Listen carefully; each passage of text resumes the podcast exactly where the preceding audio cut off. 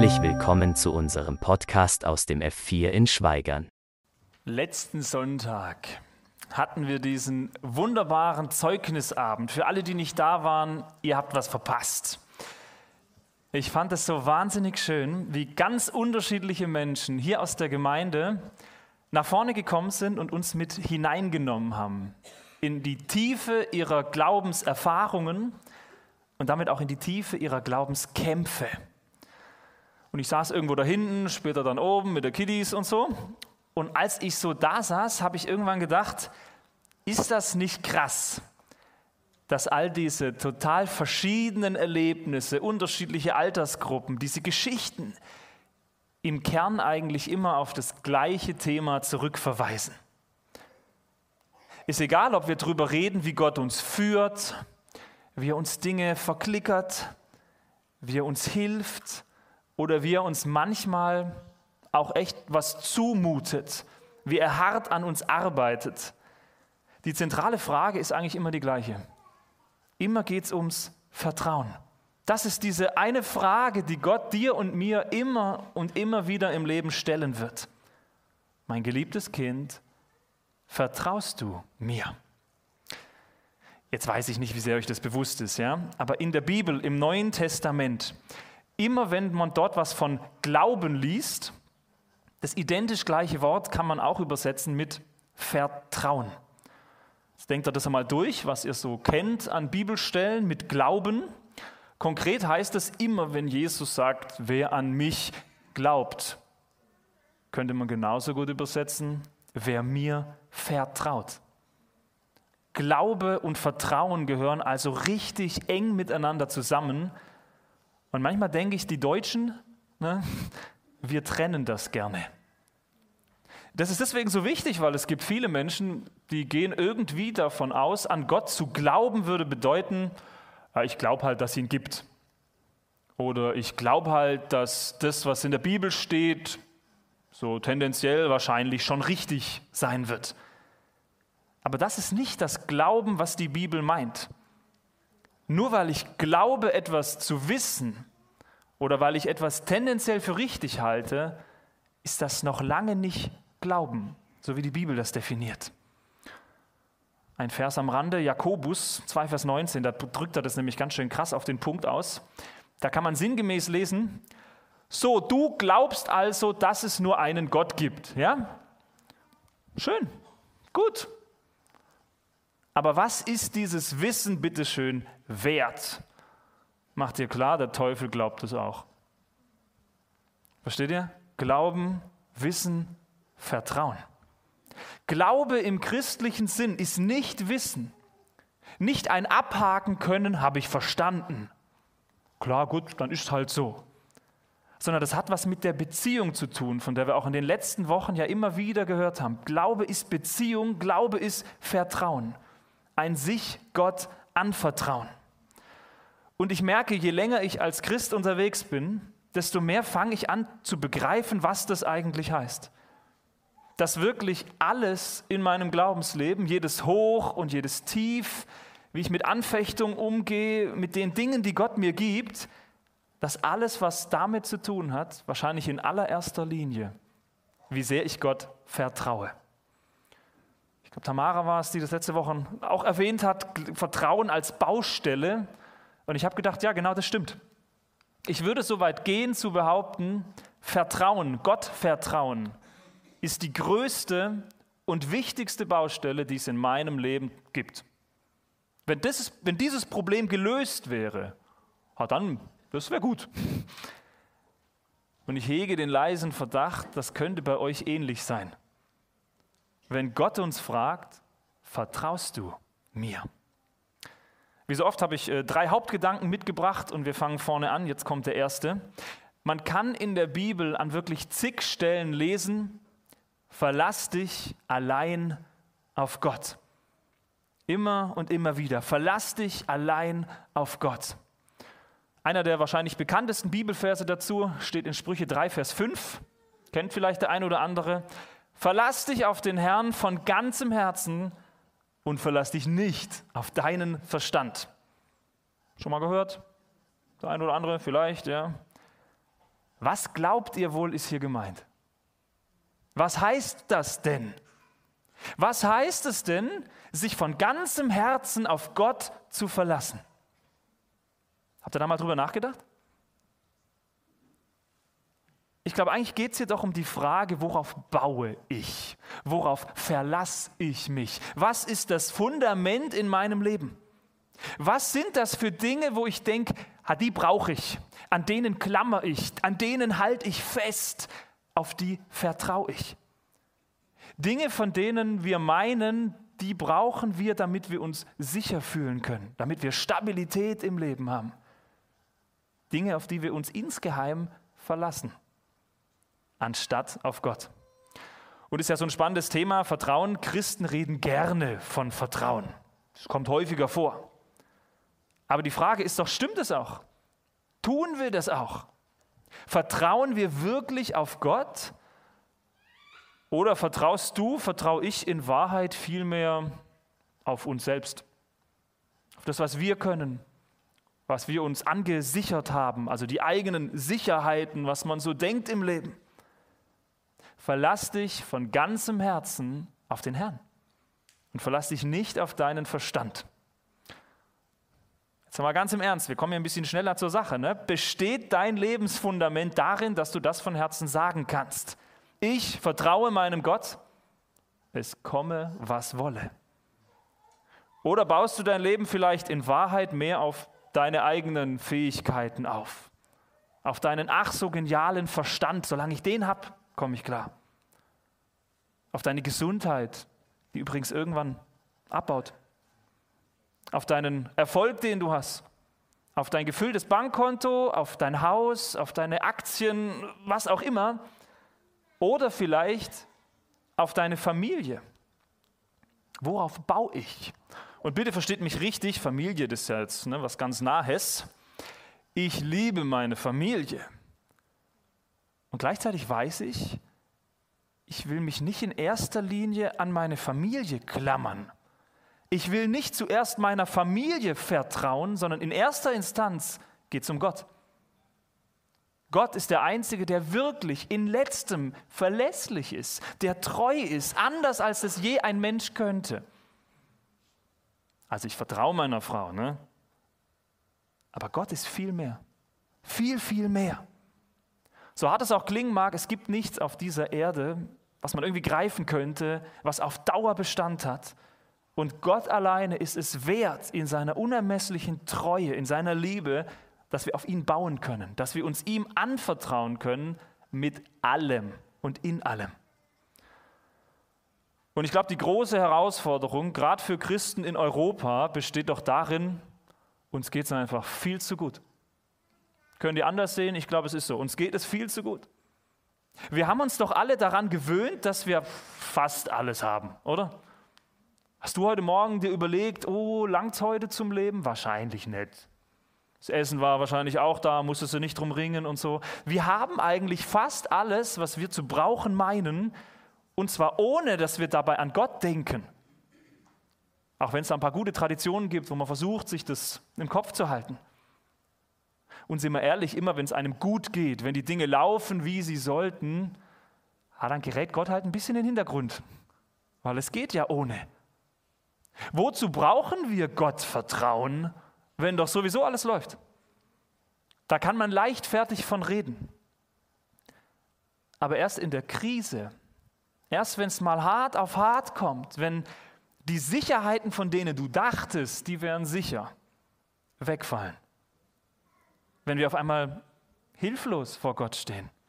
Wenn wir unsere Abhängigkeit spüren, dann erst zeigt sich doch, wie stark unser Glaube, unser Vertrauen in Gott wirklich ist.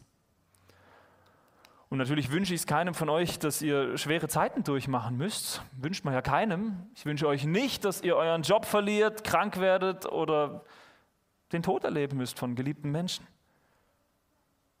Und gleichzeitig ist das ein ganz spannendes, wundersames Geheimnis in der Bibel. Und das kann man genauso nachlesen, wenn man Jakobusbrief liest. Ui, das ist ganz schön angriffig auf unser Denken. Ein Geheimnis in der Bibel, dass, die, dass Gott sagt, Glaube wächst. in der Anfechtung. Dein Vertrauen wächst, wenn es drauf ankommt. Und nicht, wenn es eigentlich keine Rolle spielt. Das muss uns nicht gefallen, aber es ist die Wahrheit. Wenn du also sagst, okay, Vertrauen, spannendes Thema, ich will das eigentlich, ich will Gott vertrauen, dann solltest du dir gleichzeitig klar machen, was es für einen Rattenschwanz mit sich zieht und dich fragen, willst du auch dann auf Gott vertrauen, wenn deine eigenen Sicherheiten wegfallen? Also, wo ist dein Vertrauen? Versteht ihr? Vertraue ich, solange es mir gut geht? Oder vertraue ich unabhängig davon, was äußere Umstände sind? Macht's Klick im Hirn? Ist gar nicht so ohne. Und jetzt könnte es ja sein, deine ehrliche Antwort ist, ich weiß, das will ich. Also ich glaube, ich will schon ne, Gott so vertrauen. Aber ob ich es kann, keine Ahnung. Ich war noch nie so am Abgrund. Ich habe das so und so noch nie erlebt. Das weiß ich nicht. Dann zu wissen, man kann Gott darum bitten. Wir dürfen doch ehrlich vor Gott kommen und ihm es sagen, genauso wie es ist, genauso wie wir es empfinden. Zu Gott kommen und sagen, Herr, ich will dir zu 100 Prozent vertrauen. Ich will dir mein Leben, meinen Besitz, meinen Körper, meinen Verstand, alles zur Verfügung stellen. Du stehst drüber. Dir vertraue ich mehr. Auf dich verlasse ich mich mehr. Du darfst drüber verfügen. Ja, und jetzt, Herr, mach du's. Also stärke du meinen Glauben, sodass ich das lerne. Dir voll und ganz zu vertrauen, es komme, was wolle. Es liegt nicht an uns, an unserer Kraft, aber es ist sehr wohl eine Entscheidung. Will ich das? Gott, ich will dir 100% vertrauen. Warum? Weil ich weiß, du bist gut. Und wahrscheinlich ist das der eigentliche Knackpunkt dahinter. Ne? Glauben wir das? Glaubst du, vertraust du darauf, dass Gott wirklich gut ist? Dass er perfekt gut ist. Also nicht nur ein netter Kerl, sondern wirklich gut. Dass er zu 100% gut ist dass er dein Vertrauen im absolut höchsten Maße verdient. Er dich nie an die Wand rennen lassen wird nachher. Und wenn Gott gut ist, okay, dann leg ihm alles hin. Und da stehen wir wahrscheinlich an der zweiten großen Herausforderung, wenn wir von Gottvertrauen reden. Verlass dich allein auf Gott, okay, will ich, will ich. Wir Menschen bauen doch insgeheim immer drauf, dass wir noch irgendwie die Kontrolle haben müssen. Deswegen fällt uns das ja so schwer, das abzugeben. Dass wir die Kontrolle behalten, anstatt darauf zu vertrauen, dass wir Gott nicht egal sind und dass er sich kümmern wird, wenn uns die Kontrolle entgleitet. Vertrauen wir darauf, dass er sich an seine Versprechen, die er uns in der Bibel gibt, auch tatsächlich halten wird. Das ändert was. Zum Beispiel 1. Petrus 5, Vers 7, ganz bekannter Vers. Alle eure Sorgen werft auf ihn, denn er sorgt für euch. Jetzt weiß ich nicht, was, was hast du denn für Sorgen mitgebracht? Was ist denn in deinem Kopf drin? Sorgen, Gedanken.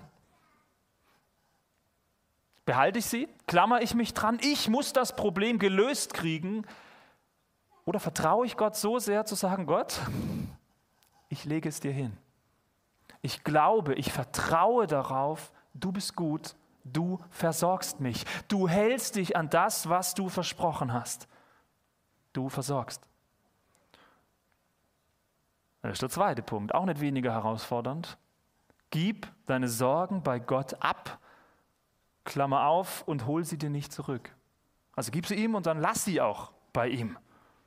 Wir beten oft Gott, ich leg's dir hin, nimm's und gehen dann mit den Sorgen wieder heim, weil wir es nur gesagt haben, aber nicht getan haben. Was bringst du mit an Dingen, die dir nicht gefallen? Wo du vielleicht Angst vor hast, wo du Sorgen hast? Vertraust du Gott? Dann leg's ihm hin und holst dir nicht zurück. Was würdet ihr sagen, ist so das Zeichen in der Bibel, das Zeichen, an dem man Gottvertrauen erkennen kann. Woher will ich es denn wissen? Hat jemand eine Idee? Wenn jemand wirklich auf Gott vertraut, woran merkt man es? Woran merkt er es? Ruft gerne rein. Danke, Ute. Am Frieden hier drin oder an der Ungestörtheit, ne? kann einfach vorkommen, entspannt. Das biblische Kennzeichen für Gottvertrauen ist eine innere Ruhe, ein Frieden, den man nicht beschreiben kann. Eine tiefe innere Gelassenheit, völlig unerklärlich darüber, dass man weiß, Gott ist gut. Gott wird es richten auf seine Weise. Er wird dich nicht im Stich lassen. Er ist es wert, dass wir ihm vertrauen. Okay. Und auf einmal wirst du ruhig. Obwohl die Situation es gar nicht hergibt, obwohl dein Nachbar denkt, wie kannst du so ruhig sein? Ruhig. Gott wird es machen. Ich weiß noch, wie sehr mich das damals beeindruckt hat. Da war ein befreundetes junges Ehepaar, die waren, ich sag mal, am Glauben interessiert oder so kurz davor vielleicht. Und äh, dann ist die Frau mit dem zweiten Kind schwanger geworden und sie sind zum Arzt gegangen und er nimmt sie zur Seite und erklärt ihnen, es tut mir leid, aber das wird nichts.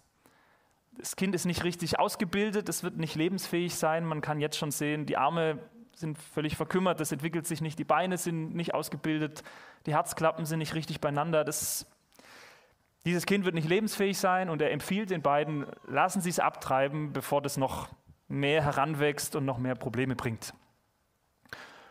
Und jetzt war das für die beiden ein Riesenschock natürlich, ist klar, wäre es für uns ja auch. Und sie wussten selber nicht so richtig, was mache ich jetzt damit. Aber sie hatten diesen Kontakt zu Christen, die ihnen Mut gemacht haben, leg's Gott hin. Vertraue Gott. Was für einen Nichtchristen ja gar nicht so ohne ist. Und für mich war das völlig überraschend, aber sie haben sich dann gegen die Abtreibung entschieden, standen schon vor der Klinik und haben gesagt, nee, wir wagen es. Wir vertrauen auf Gott, dass er das irgendwie macht. So.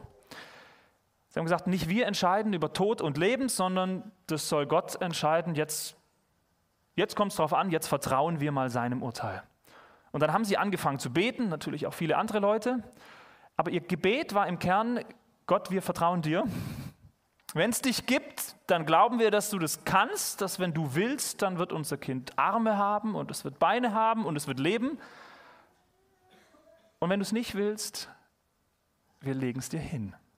Du darfst entscheiden. Wir wollen nicht darauf vertrauen, dass du das tun musst, was wir wollen, aber wir wollen dir vertrauen, dir als Person, versteht ihr? Nicht meinen Wünschen vertrauen, sondern ihm vertrauen, weil er es wert ist. Du bist gut.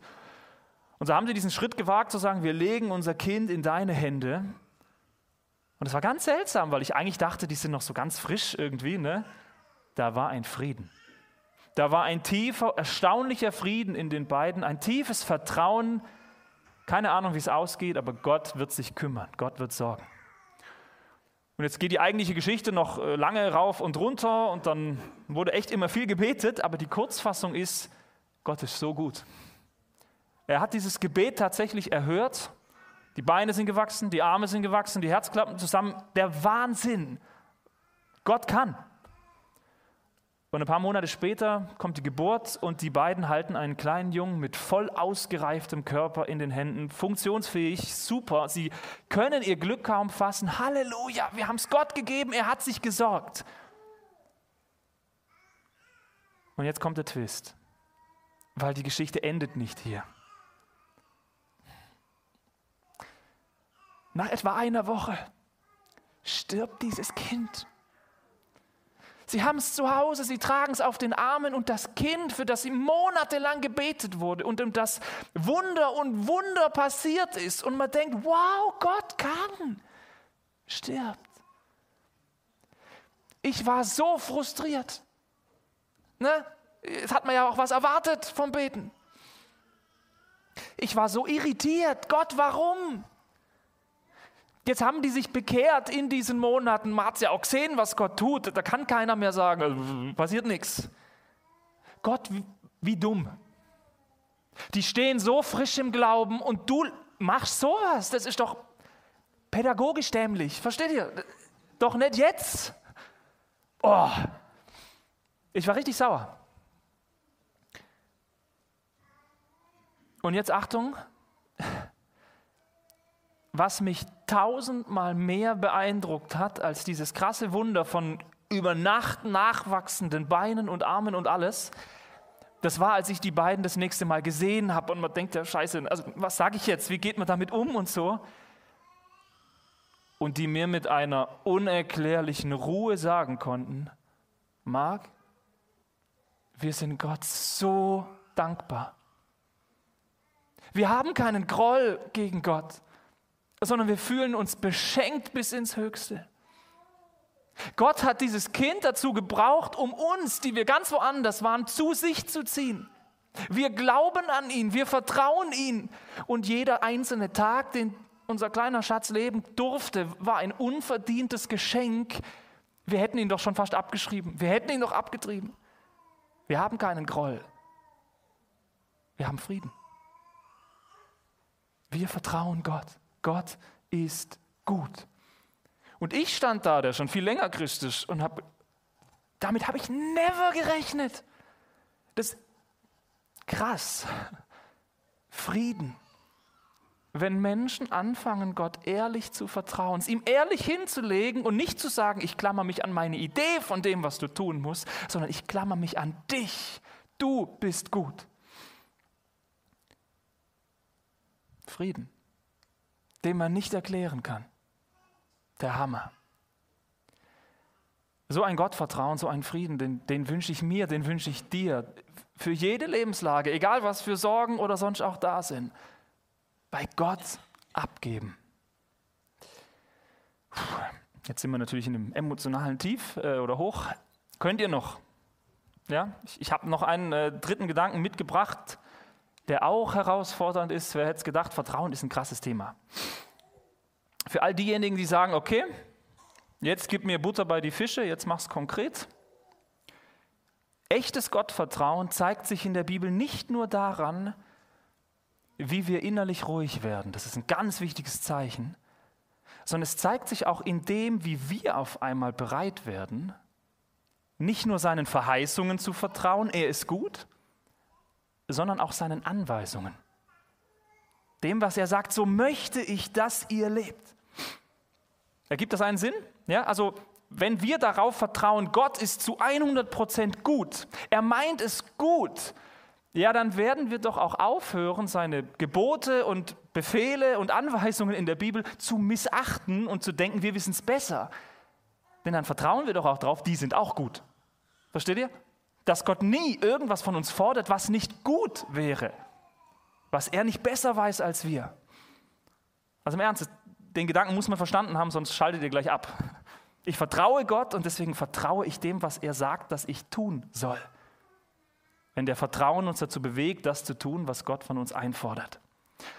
Und jetzt kann man die Bibel von vorne bis hinten durchlesen, all die Geschichten insbesondere. Alle großen Männer und Frauen der Bibel zeigen sich doch genau dadurch, zeichnen sie sich ab, das hebt die hervor, dass die genau das tun.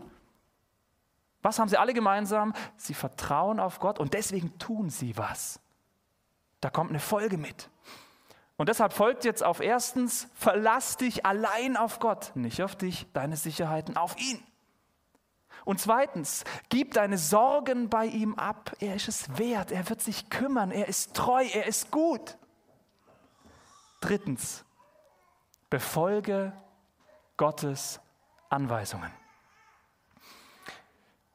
Manch einer kennt vielleicht diesen berühmten Vers aus dem Jakobusbrief, 2 Vers 26. Glaube ohne Werke, tot. Und wir wissen jetzt ja, okay, Glaube und Vertrauen ist das Gleiche, ne? also vom Wort her. Man könnte genauso gut übersetzen, Gott vertrauen, ohne dass was bei rauskommt, ohne Werke, ist tot, macht keinen Sinn. Jakobus will sagen, ein Mensch, der von sich selbst behauptet, ich glaube an Gott, ich vertraue Gott, der kann nicht gleichzeitig sagen, es ist mir völlig schnuppe, was Gott von mir will. Das passt nicht zusammen, das ist unlogisch, das ist ein innerer Widerspruch. Man könnte auch sagen, Gott vertrauen ohne Gehorsam Gott gegenüber ist kein Vertrauen. Dann macht man sich was vor, aber das stimmt halt nicht. Nehmen wir zum Beispiel Noah. Dieser Mann, der Gott so sehr vertraut, dass er bereit ist, auf sein Wort hin ein gewaltiges Schiff daher zu zimmern in der Wüste und alle lachen ihn aus, völlig unlogisch. Ich vertraue Gott, nicht meinem Verstand. Oder der Abraham. Gott sagt zu ihm, verlass deine Heimat, zieh los, du bist zwar ein alter Opa, aber ich werde aus dir, der du keine Kinder hast, ein großes Volk machen. Völlig unlogisch. Völlig lächerlich. Und Abraham zieht tatsächlich los. Gehorsam, Vertrauen. Das ist eine Folge. Und wahrscheinlich können wir jetzt stundenlang Beispiele aufzählen oder ihr könntet die auf eine Flipchart schreiben oder so. Im Grunde sind es doch alle Geschichten, oder? All die Geschichten aus der Bibel haben genau das zusammen. Der Elia geht an den Bach Krit, Petrus läuft auf dem Wasser, Aaron Mose trauen sich dem Pharao in den Hintern zu dappen, wo doch klar ist, das killt die. So viele mehr, das ist immer das Gleiche. Ich vertraue Gott, deswegen tue ich, was er sagt. Voll von Geschichten. Von Menschen, die dazu bereit sind, Gottes Anweisungen in ihrem Leben, ja, das auch zu tun, die zu befolgen. Und jetzt müssen wir uns doch ehrlich fragen, wo wir schon so viel über Gottvertrauen reden. Ich, ich wünsche mir diesen Frieden, das Sorgen abgeben und alles. Aber ich wünsche mir auch, dass wir mal anfangen, Gott auch darin zu vertrauen, was er von uns möchte, was er sagt. Sind wir dazu bereit? Willst du das überhaupt? Wenn Gott in der Bibel sagt, das hätte ich gern von dir, oder das auf andere Weise sagt, dass du es tust, befolgen wir das? Ich mache mich jetzt mal unbeliebt, ja? Wir sind ja in Schweigern. Wenn Gott zum Beispiel im Epheserbrief ziemlich deutlich sagt, pass auf, dass du nicht zu viel Alkohol trinkst. Steht da wirklich, also deutlich. Ne? Also werd nicht betrunken. Ignoriere ich das dann, weil mein Verstand mir sagt, aber, und dem vertraue ich mehr. Klar kann ich da noch Auto fahren oder was auch immer man sich so einredet. Trinke nicht so viel Alkohol, steht da. Vertraue ich Gott jetzt? Oder mache ich auf einmal meine Kompromisse? Oder wenn Gott sagt, dein Herz, pass drauf auf.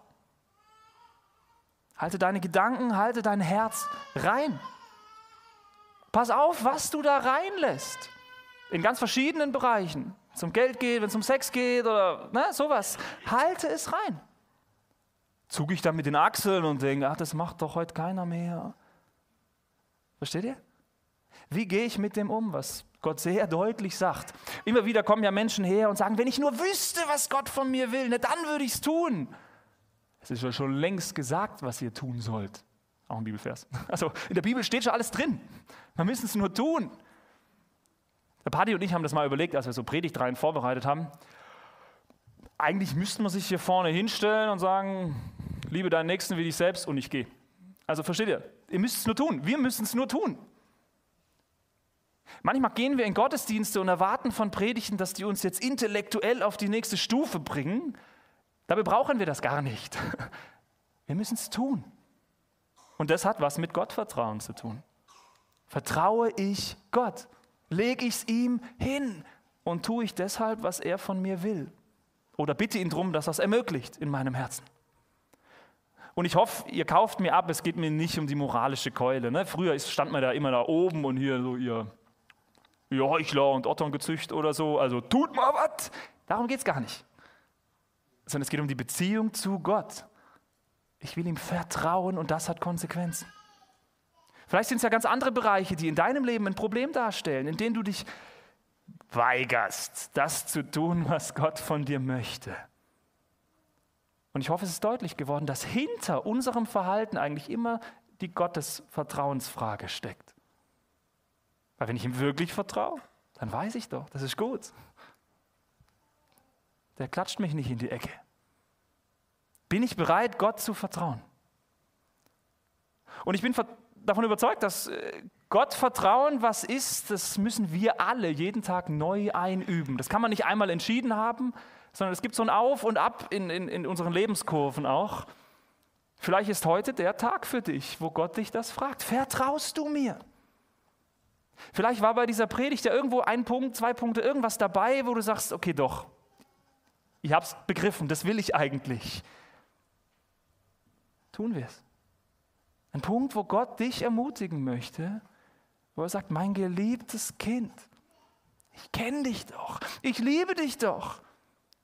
Bitte hör endlich auf, deinen eigenen Weg gehen zu wollen, in dem Bereich, in dem, was es ist. ich bin doch da. Ich meine es gut. Vertrau mir. Amen. Ich gönne euch eine Minute, um selber drüber nachzudenken, was das für euch heißen könnte. Dann schließe ich hier vorne ab. Betet gern.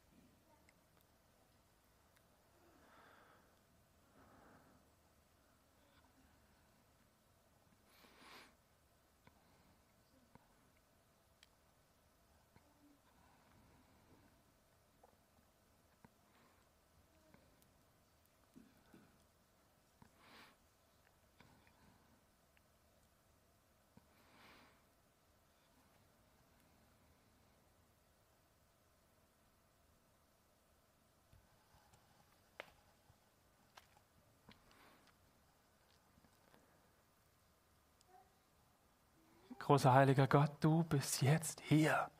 Und du kennst unsere Gedanken, du kennst unsere Sorgen, du kennst unsere Zweifel, unser Misstrauen. Du weißt auch, was es da für Dinge in unserem Leben gibt, an denen wir vielleicht wirklich hängen, klammern, die uns viel zu wichtig sind. Wo wir eigentlich die vor dich stellen, denen mehr vertrauen als dir. Herr, vergib, was wir manchmal für lasche Christen sind, die große Worte, Töne spucken und so wenig steckt manchmal dahinter. Herr, ich bitte dich, stärke du unseren Glauben, stärke du unser Vertrauen. Führe uns durch unser Weg durch, was gerade im Leben auch ist, auch an Herausforderungen, an Pannen, an Krisen.